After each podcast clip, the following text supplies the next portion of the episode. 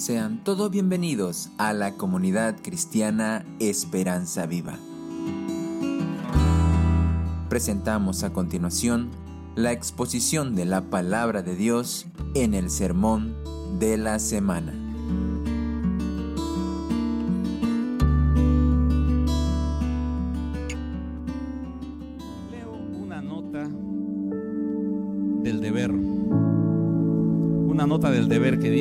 La alcaldía aclara que no está considerando el carnaval y recuerda que están suspendidas todas las actividades masivas.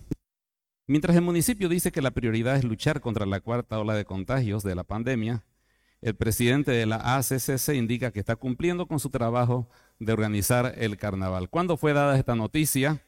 El 4 de enero de este año, digamos unos 45 días atrás. ¿Y cuáles son los titulares de hoy día, domingo 13 de febrero? Dice así.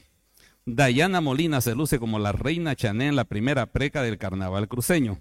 La reina del carnaval se mostró alegre y no dejó de animar a la gente que acudió el espectáculo, al espectáculo. Interesante, ¿no es cierto? Hace 40 días no estamos para carnaval, pasan 40 días, 45 días aproximadamente y ya estamos con todas las festividades. De verdad que esta actividad del carnaval mueve mucho, mueve mucho dinero, mueve este, mucho espectáculo, eh, las principales autoridades a veces están involucradas, el quehacer de Santa Cruz cambia su ritmo por esta actividad y es el único feriado, si usted se da cuenta, que tiene dos días, ¿no? Ni la Navidad ni el Día de la Patria tiene dos días como carnaval y no caen entre semana, ¿no? Se ha dado cuenta que no caen, digamos, martes y miércoles, ¿no? Siempre caen pegaditos al fin de semana anterior, de tal manera que en la práctica son cuatro días de carnaval bien movido. Pero no solamente el carnaval es una fiesta grande, sino que pone a prueba el temple y el carácter del cristiano.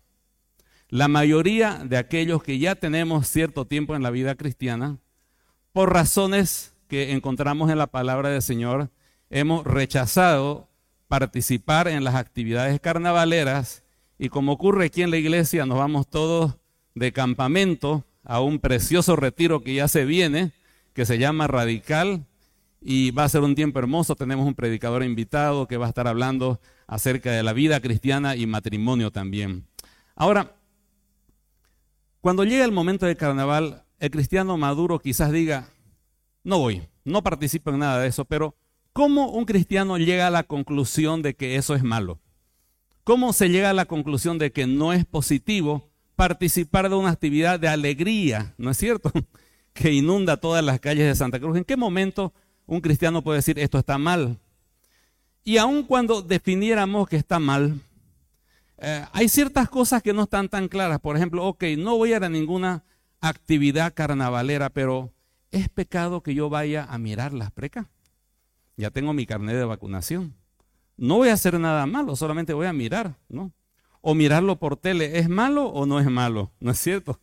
O no voy al campamento, pero me quedo en mi casa y hago mi pequeña celebración carnavalesca cristiana sin hacer daño a nadie y sin incurrir en ningún exceso. ¿Está mal eso?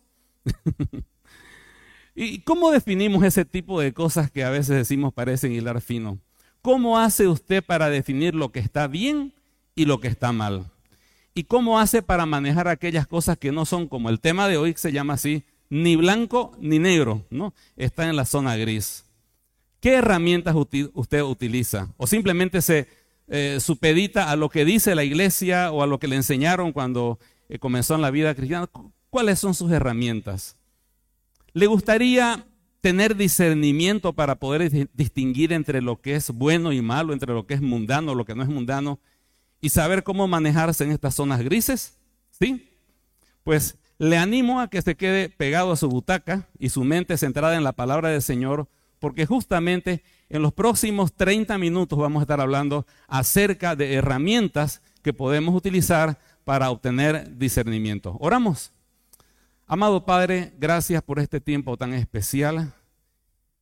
Y llega, Señor, eh, este momento de poder, Señor, abrir nuestro entendimiento y en realidad rogamos para que sea su Espíritu Santo, Señor, el que abra nuestro entendimiento a las cosas espirituales. Que salgamos renovados con nuevas herramientas, Señor, en nuestra vida cristiana. Pero también si ha llegado alguien que aún no le conoce, que esta sea su mañana de poder llegar a tener un encuentro personal con usted. Se lo pedimos en el nombre del Señor Jesús. Amén. Quiero animarla a que tenga en sus manos este boletín que le han dado a la entrada. Este, no sé si queda algún otro boletín o se han entregado todos. Hay. Entonces, si no tiene usted un boletín, debe tener uno porque la idea es que cada uno pueda seguir el mensaje a través de lo que se está enseñando y las herramientas están acá, así que usted puede llevárselas a su casa y poder eh, practicarla en las diferentes cosas que tenga que decidir, especialmente, como hemos dicho, en lo que no es ni blanco ni negro. Y vamos a hacer dos cosas en esta mañana. Primera cosa, vamos a aprender a obtener discernimiento para identificar lo que es mundano. Y cuando hablamos de mundano hablamos de lo que está mal y que el creyente no debe relacionarse con ese tipo de cosas. Pero luego vamos a ver discernimiento en la segunda parte para ver aquellas situaciones grises donde no parece ser ni bueno ni malo y qué podemos hacer para tomar una buena decisión basada en la palabra del Señor. En todo caso, nuestra base va a ser la Biblia. Y quiero invitarles para ver la primera parte, discernimiento para identificar lo mundano. En su boletín hay un error mío, debería decir primera de Juan 2, ¿ya? Le pido que por favor abra su Biblia. Todos abramos nuestras Biblias en el libro de primera de Juan, capítulo 2, versículo 15. Y le animo que podamos leer todos juntos este pasaje, tratando de entender qué habla acerca del mundo y qué hay en el mundo, y habla claramente. Y vamos a hacer un repaso de lo que hemos hablado el año pasado, porque este tema ya lo hemos cubierto. Vamos a ver entonces, primera de Juan, capítulo 2, versículo 15, dice, todos juntos, a la voz de tres, dos, tres, no améis al mundo, ni las cosas que están en el mundo. Si alguno ama al mundo, el amor del Padre no está en él. Vamos todos con el versículo 16, porque todo lo que hay en el mundo, los deseos de la carne, los deseos de los ojos y la vanagloria de la vida, no provienen del Padre, sino del mundo. Y el mundo pasa y sus deseos, pero el que hace la voluntad de Dios permanece para siempre. Excelente. Notamos en este pasaje, y digo otra vez, estamos simplemente repasando a lo que vimos en seis predicaciones el anterior domingo, o el anterior año, mejor dicho. Eh, ¿Qué es el mundo? No se refiere al planeta Tierra, no se refiere a las personas que viven en la Tierra, se refiere a un sistema satánico espiritual muy bien organizado que se entromete, que permea en el mundo del deporte, en el mundo de la ciencia en el mundo de, la educación, por supuesto, la política y el entretenimiento. Está muy bien enraizado, tiene sus tentáculos en todos lados. Y este sistema que está liderado por Satanás, ¿qué hace? Se opone, se opone, va en contra de Dios y su palabra. Ahora, en este mundo hay tres cosas que son un poquito más fáciles de discernir, que nos ayudan a identificar qué es el mundo. En primer lugar está, y está en su boletín eso, los deseos de la carne. ¿Qué es los deseos de la carne? A esta filosofía se llama hedonismo. ¿Qué es el hedonismo? El hedonismo es que decir que la vida consiste en el placer, que el propósito y la meta de la vida es el placer, el disfrutar. Eso se llama hedonismo. A eso se refiere los deseos de la carne. Luego vienen los deseos de los ojos, que es el materialismo. ¿Qué es el materialismo? Que el propósito, la meta de mi vida es comprar y adquirir y tener posesiones. Se dice que el materialismo es un juego que la mayoría de la gente juega y que gana el que se muere con más juguetes. ¿no? Ese es el materialismo. Y, la tercera cosa que hay en el mundo es la vanagloria de la vida o el exitismo. En este caso, esta filosofía dice que tú vives para destacarte, para tener éxito y para que la gente pueda admirar tus logros. Y cualquier cosa que tenga que ver con esta filosofía de vida se llama los deseos de la vanagloria de la vida. Ahora, en base a esto, eh, y haciendo un repaso de cinco preguntas que debíamos hacernos, y lo vimos como ya anteriormente mencioné el año pasado, uno puede agarrar cualquier filosofía, piensa en una filosofía, en una corriente ideológica, en una corriente política, en una película, en, una, en las músicas, eh, en, el, en, el, en la educación de los hijos o lo que se enseña en la universidad y sométala a estas cinco preguntas y serán como un filtro que retendrán aquellas cosas que son esencialmente mundanas. Y si usted mediante estas preguntas identifica algo mundano, pues aléjese de estas cosas porque están en contra de Dios, se oponen a Dios e intentan reemplazar a Dios. La primera pregunta que usted se puede hacer, y piense en este momento en una filosofía de vida, en el carnaval, piense quizás en el ateísmo, piense en cualquier cosa y sométala a estas preguntas. Esto que estoy analizando, esta filosofía, esta película, eh, eh, esta forma de ver la vida, se opone a Dios y a su palabra, atacando a Dios o ridiculizando a Dios. Por ejemplo, hay el socialismo y el comunismo, no son lo mismo son diferentes. ¿no? Hay muchos países que son socialistas sin ser comunistas, pero el comunismo esencialmente se opone y niega la existencia de Dios y busca ahogar y suprimir cualquier intento de expresión de cualquier persona que quiera decir yo creo en Dios y quiero manifestar mi fe libremente. Este tipo de reuniones están prohibidas en países comunistas como Rusia, China, Corea del Norte y otros países y otros países que están lindando con un socialismo que tiende hacia el comunismo, están cercenando poco a poco las libertades de culto, de, culto de los creyentes, porque esta filosofía de vida piensa de que no existe tal cosa como un espíritu, no existe tal cosa como Dios, están basadas en las ideologías de Marx. Para ellos existen solamente dos cosas, materia y movimiento. Y el propósito de la vida es satisfacer las necesidades físicas de la gente a través, bueno, de la forma en que ellos lo plantean. Entonces, esta filosofía política comunista se opone abiertamente a Dios. Quisiera ahondar quizás un poco más, pero solo pongo como un ejemplo. Segunda pregunta, esto que estoy analizando promueve satisfacer los apetitos de la carne como la meta de la vida. Vale decir, lo que importa es que te diviertas, no importa qué reglas morales rompas, no importa qué inmoralidad cometas, no importa que te drogues, pero si te hace sentir bien, hazlo. En esta filosofía de vida, el único pecado es no divertirse y el único Dios es mi cuerpo, sentirme bien. Justamente el carnaval tiene esas características. No estamos en contra de la alegría, ¿no es cierto? Nunca nos vamos a poner a la alegría de las personas. Pero ¿cómo se obtiene esa alegría? Dando rienda suelta a mi cuerpo y no importa qué principios de la palabra tenga que romper para hacerlos, lo que importa es que quiero pasarla bien, cada uno a su manera. Y pueden haber cualquier tipo de excesos, de cualquier tipo de vicio, de cualquier situación de inmoralidad, y todo está bien siempre y cuando no hagas mal al prójimo. Esta filosofía de vida, que comamos y bebamos, que mañana moriremos, es altamente mundana y es por eso que el carnaval es mundano en su esencia, porque su objetivo es justamente este. ¿Entiendes? Entonces no es que decimos por ahí esto es mundano porque no, no, hay preguntas basadas en la palabra del Señor que nos ayudan a tener discernimiento. Tercera pregunta, ¿promueve las posesiones como la meta de la vida? En este caso, esta filosofía, esta manera de pensar está mostrando que la meta de mi vida es comprar cosas. El Señor dijo algo en Lucas 12, versículo 15, y les dijo, mirad, guardaos de toda avaricia, porque la vida del hombre no consiste en la abundancia de los bienes que posee. La vida del hombre, dijo el Señor Jesús, no consiste en la abundancia de los bienes que posee. Es por eso que nosotros como cristianos nos oponemos a una teología esencialmente mundana, que se llama la teología de la prosperidad.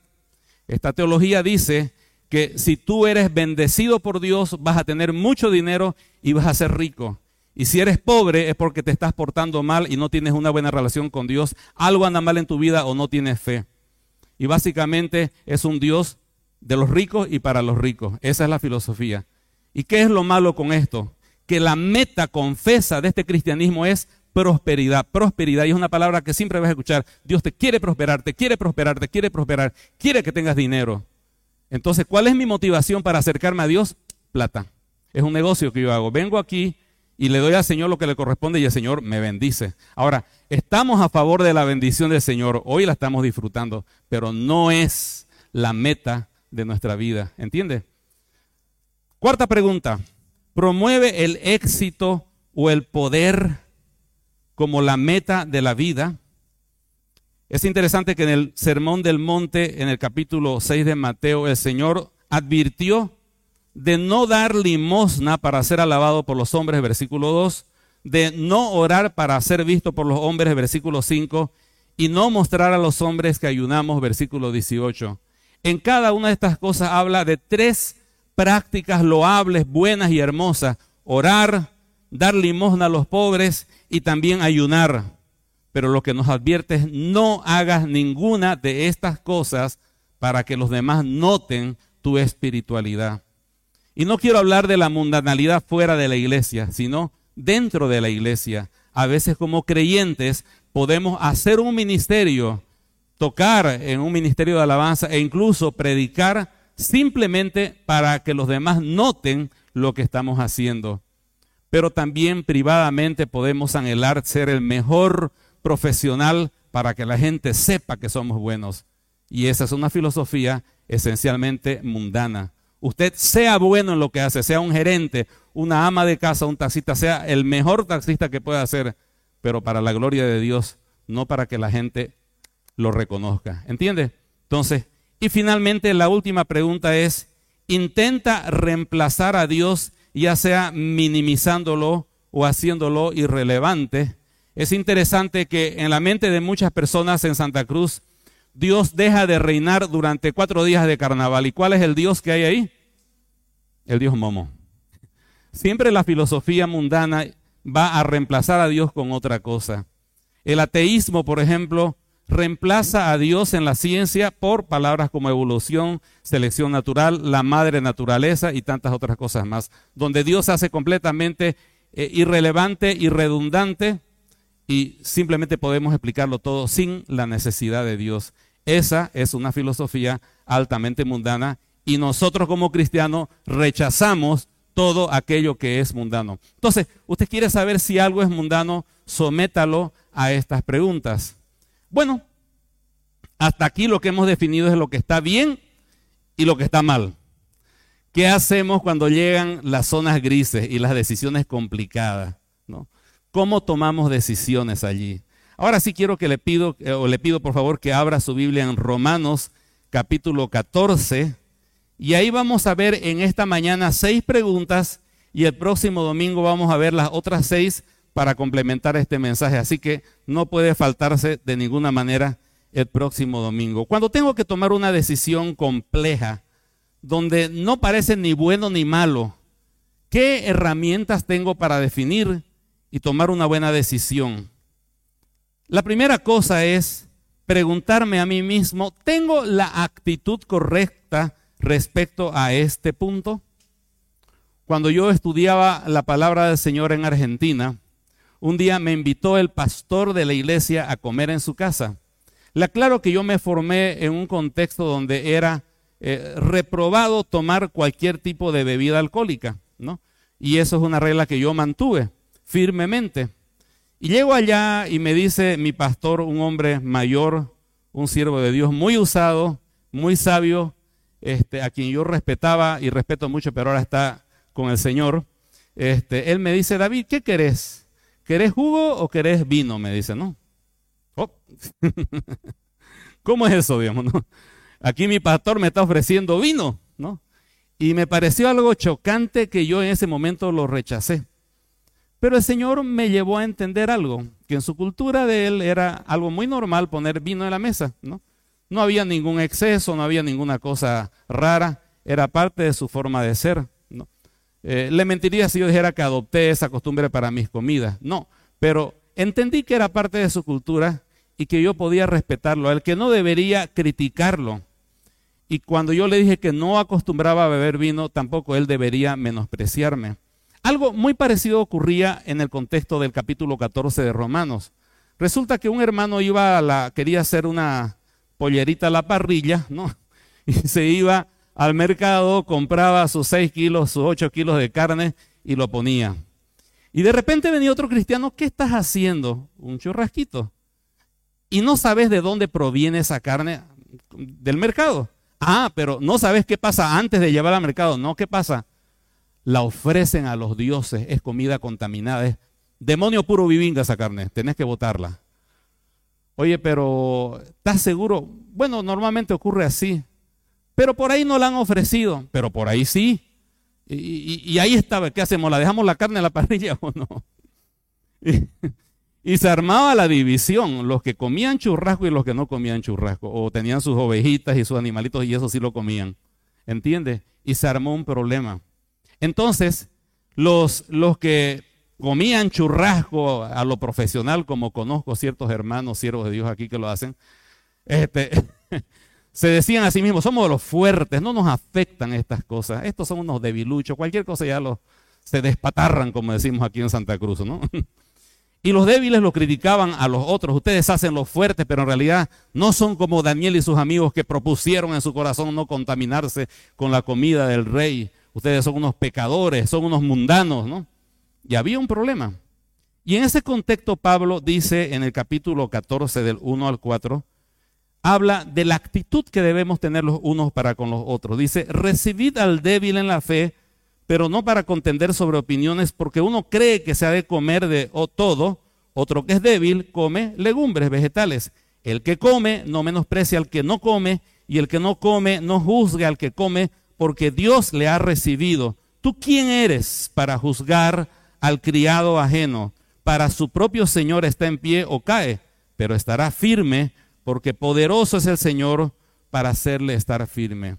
Quizás usted, mi hermano, en su convicción personal, no hace ciertas cosas y ve que otros creyentes la hacen.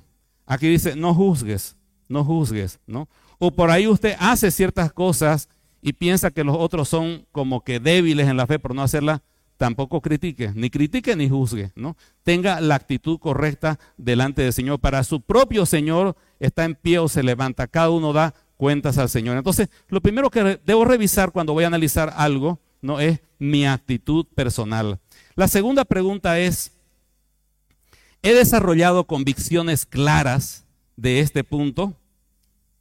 Un día estábamos manejando una reunión de negocios con un socio en un pueblo de Santa Cruz, bastante lejos de acá de Santa Cruz de la Sierra, y no había para tomar jugo ni soda, mi amigo dice, pidamos una cerveza, me dice David. Era miércoles 9 de la mañana y no había nada que tomar. Mm, no estoy seguro, ya, está bien, ¿no? Ahí pusieron la botella y los dos vasos, ¿no?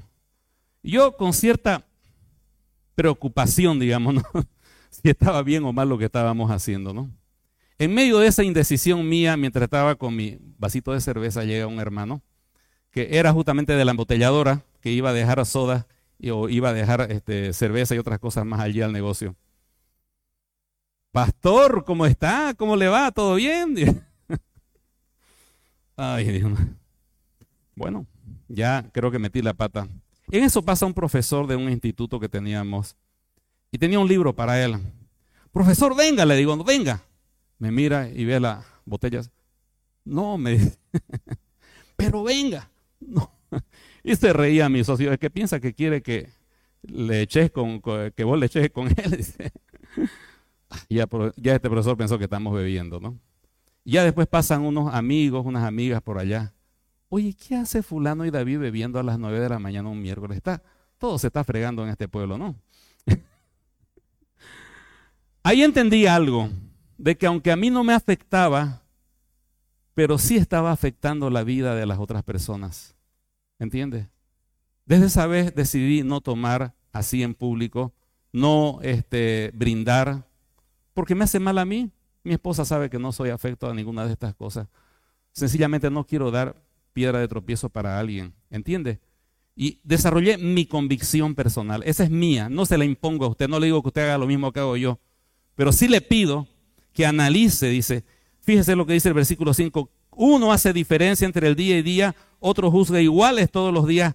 Cada uno esté plenamente convencido en su propia mente. Debemos tomar tiempo para analizar estudiar la palabra del Señor, qué dice al respecto, orar, buscar la dirección del Señor y decir, esta es mi línea y aquí me voy a quedar, porque esta es mi convicción de cómo debo conducirme en este aspecto de mi vida. Entonces, tercera pregunta, ¿podría dar gracias al Señor por ello? Imagínese que usted quiere ir a la preca solamente para mirar. Gracias Señor porque me das la oportunidad de ir a ver a las precas, Señor. A un poquito recrear mis ojos, Señor, con tu creación. Amén. ¿Se sentiría gusto orando así?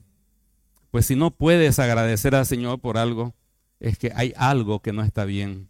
En una ocasión, mi esposa encontró un celular en la calle. Fue interesante la reacción de los creyentes. Mi hermana, el Señor la ha bendecido con un celular. Ningún bendecido, ese celular es de alguien. Vamos a esperar que llame. Esperamos tres días, no llamó, nos convencimos de que algo pasaba ahí. Bueno, ahora sí, esto es una bendición de Dios. ¿Entiende? Ahora sí, después de esperar. Ahora, ¿sabe que la palabra del Señor dice en el versículo 6 de Romanos 14? El que hace caso del día lo hace para el Señor. El que no hace caso del día para el Señor no lo hace. El que come para el Señor come. ¿Por qué? Léalo. Porque da gracias a Dios. Y el que no come para el Señor no come y da gracias a Dios. En todo caso, todo lo que hacemos entendemos que es una bendición de Dios. Y si dudo de eso, mejor es que ni agradezca ni incursione en esa actividad que me tiene en duda. Cuarta pregunta.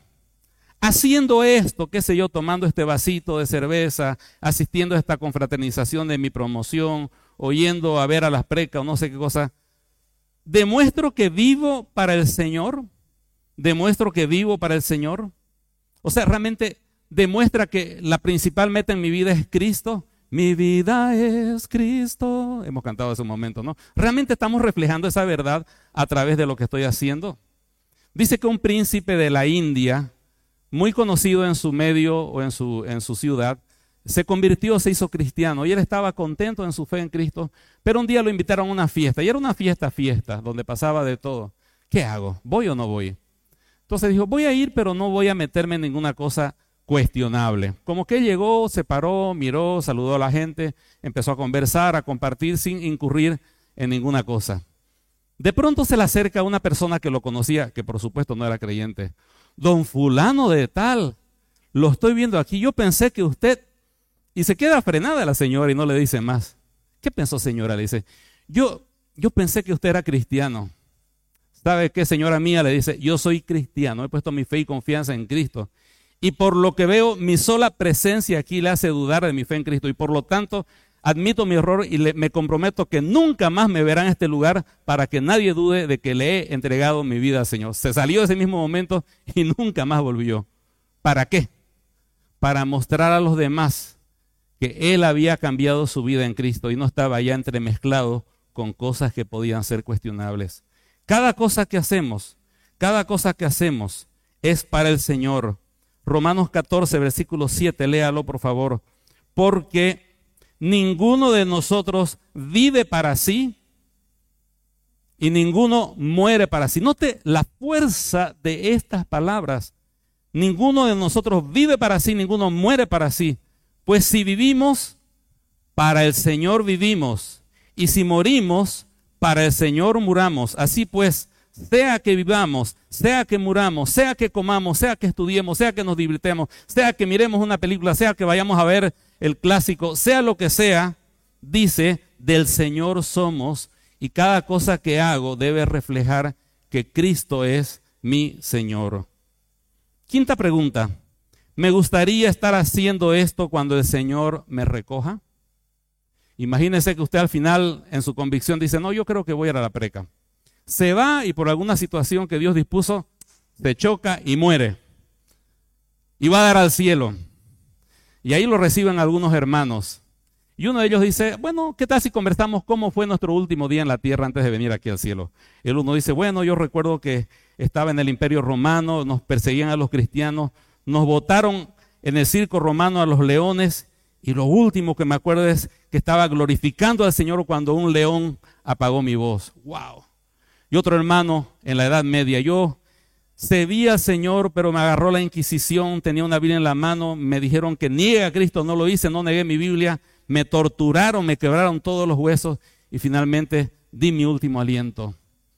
¿Y usted, mi hermano, cómo llegó acá? Ah, estaba, mejor pasemos al otro, ¿no? ¿Me entiende? ¿Sabe qué dice la palabra del Señor? Versículo 10, pero tú, ¿por qué juzgas a tu hermano? Tú también, ¿por qué menosprecias a tu hermano? Porque todos compareceremos ante el tribunal de Cristo, porque escrito está vivo yo, dice el Señor, que ante mí se doblará toda rodilla y toda lengua confesará a Dios, de manera que cada uno de nosotros dará a Dios cuenta de sí. Hay un tribunal para el creyente donde rendirá cuentas de todas sus decisiones. Este es otro tema largo y vamos a tocarlo en otro momento si Dios así lo permite. Pero voy a ir un día a la presencia del Señor. Quiera Dios que me encuentre como David Livingstone, que lo encontraron muerto en un recóndito lugar de África, arrodillado y con su Biblia. Así partió la presencia del Señor. Realmente que nos encuentre haciendo algo digno de lo que Él hizo por nosotros, que fue morir en una cruz para salvarnos de nuestros pecados. Y última pregunta, estoy seguro de que no seré de tropiezo a mi hermano. Cuando éramos jóvenes, y aquí veo varios hermanos de nuestra querida llamada Independencia, que este año cumple 100 años, ¿no es cierto?, de vida, la iglesia más antigua de Santa Cruz. Bueno, terminaba la reunión de jóvenes, comíamos algo en algún lugar y luego nos íbamos eh, a la casa de alguien. Y en este caso, cuando todavía no se había construido la iglesia de Benecer, habían dos casas ahí que se habían comprado con ese fin. Y algunos jóvenes vivíamos, nos permitían vivir y cuidar el lugar y yo era uno de ellos. Así que ese día llegamos, jugamos ping-pong y luego agarramos la guitarra y comenzamos a cantar canciones cristianas. Bueno, se acabó el repertorio de las cristianas y le brincar las románticas de la época, ¿no? No eran música con letra mundana, en el sentido, eran secular, pero no eran letras que hablaban de cosas malas, no eran cosas perversas, inmorales, eran letras muy buenas y muy sanas, ¿no? Pero termino de cantar y un joven que era relativamente nuevo se me acerca, bastante disgustado, y me dice, David, me la fregaste la noche. A ver cómo es eso, le digo. Sabes que yo vengo a la iglesia para olvidar lo que yo viví en el mundo. Y realmente me gozo en la comunión, en la música cristiana. Pero cuando vos empezaste a tocar estas canciones, me recordaron todo mi pasado, me dice. Me recordaron todo lo que yo viví, cosas que deseo olvidar honestamente. Y ahorita cuando tú tocaste eso, me arruinó de verdad la noche. Le dije, hermano, perdón. De verdad me comprometo nunca más a hacer esto. No quiero arruinarte la noche. A mí no me afecta. Me formé una familia cristiana, por lo tanto no, es, no me afecta, pero no por eso lo voy a hacer. Y decidí no cantar más esas canciones mundanas, ¿no? o canciones seculares, pero que podían ser de tropiezo. Actualmente, eh, mis hijos tienen acceso a mi playlist, mi esposa, todas son canciones cristianas o instrumentales. Me gusta la clásica, me gusta el, el jazz y ese tipo de cosas instrumentales, y lo demás es puro letra cristiana. Y realmente me llena más, porque si voy a pasar tiempo escuchando algo que sea algo que alimente mi espíritu y me anime y me fortalezca, ¿entiende? Dice la palabra del Señor, Así que ya no nos juzguemos más los unos a los otros. Estoy leyendo el versículo 13. Sino más bien decidid no poner tropiezo u ocasión de caer al hermano. Versículo 20. Salto un poquito al final. No destruyas la obra de Dios por causa de la comida. Todas las cosas a la verdad son limpias, pero es malo que el hombre haga tropezar a otros con lo que come, con lo que toca, con lo que haga. Bueno es no comer carne, ni beber vino, ni nada en que tu hermano tropiece o se ofenda o se debilite. Vamos a continuar con las seis preguntas del próximo domingo. Por favor, no se falte. Pero al terminar, puedo dar la imagen equivocada en esta mañana de que para ser un cristiano tengo que tratar de portarme bien. Y para ser un cristiano tengo que cambiar mi forma de ser y retocarme, ponerme una cosmética, maquillarme y mostrar una cara hermosa aquí en la iglesia. Y quiero decir algo. Más allá de las buenas enseñanzas que recibí cuando yo era joven en la vida cristiana, en algún momento de mi vida, por mi falta de comprensión espiritual, creía de que era salvo por la gracia de Dios. Y hasta ahí estamos todos bien porque somos salvos por la gracia de Dios. Amén. Pero luego creía que la transformación de mi vida dependía de mi esfuerzo personal, que tenía que esforzarme lo más posible para ser un buen cristiano, que tenía que esforzarme para ser una buena persona y decir no a los vicios, no a los pecados y, y tratar de hacer lo mejor posible. Y si no lo hacía, Dios me rechazaba. Y si lo hacía, Dios me aprobaba. Esa manera de pensar me llevó a sentirme muy orgulloso de mis logros espirituales. Y cuando caía, me sentía muy desdichado de mi vida espiritual y pensaba de que el cristianismo no funcionaría para mí. Mi error fue creer de que yo tenía que cambiarme a mí mismo o pensar de que la iglesia tenía un programa especial que me iba a transformar. Ni lo uno ni lo otro. Yo soy transformado por el Señor cuando vengo delante de Él tal como soy. Así que en esta mañana estás luchando contra la pornografía, contra el vicio, contra malos pensamientos. Ven al Señor, Él te recibe tal como eres. Estás luchando con depresión, amargura, preguntas y cuestionamientos por cosas que has pasado. Ven al Señor tal como eres. Estás pasando por luchas porque has tenido una vida matrimonial tormentosa o porque has criado mal a tus hijos o porque has tomado malas decisiones, ven al Señor tal como eres. Nunca digas no voy a la iglesia porque estoy mal, porque realmente el Señor te recibe tal como eres. Y no te vas a poder cambiar a ti mismo o a ti misma ni tampoco aquí como iglesia estamos en el plan de cambiar tu comportamiento. Ven como eres, estás luchando con la homosexualidad, ven al Señor tal como eres. Cualquier cosa, cualquier realidad que estés viviendo, ven al Señor tal como eres. Encuéntrate con Él. Él te llamó para que tengas una relación de amor con Él. Él te creó para que tú le ames a Él y le glorifiques a Él. Y es en esa relación de amor con Él que Él te da el poder y la capacidad para ir transformando tu vida de adentro hacia afuera. Él te va a transformar, ni la iglesia, ni tú mismo, ni el pastor. Él te va a transformar. Lo único que tienes que hacer es decir, Señor, aquí estoy. No tienes que hacer nada más, Señor. Cámbiame, transfórmame, Límpiame, Señor, que tu gracia opere y haga el cambio que yo no puedo hacer. Y cuando te abandonas a la gracia de Dios, Él empieza a transformar tu vida, te hace una persona diferente, Él te da el querer como el hacer. Y cuando hay ese cambio, tú dices, no fui yo, no fue la iglesia, no fue el pastor, fue Dios. Y la gloria es para Dios. Ven al Señor tal como eres. Él te va a recibir y Él te va a transformar. Amado Padre Celestial, Gracias por este tiempo hermoso de ver estas herramientas, Señor, que usted en su palabra nos ha dejado. Pero reconocemos, Señor, que ni aun aquellos que llevamos años como cristianos, podríamos, Señor, acercarnos a tener una conducta como la que usted quiere por nuestras propias fuerzas. Y si acaso lo lográramos, Señor, nos enorgulleceríamos, Señor. Venimos, Señor, también nosotros los que llevamos años en la fe cristiana, tal como somos. Y es su gracia la que nos transforma. Usted pone en nosotros un deseo nuevo, un corazón nuevo, una nueva visión, un amor nuevo, Señor, un nuevo horizonte y una nueva perspectiva. Cámbienos, Señor, para su gloria y para su honra. En el nombre de Jesús. Amén.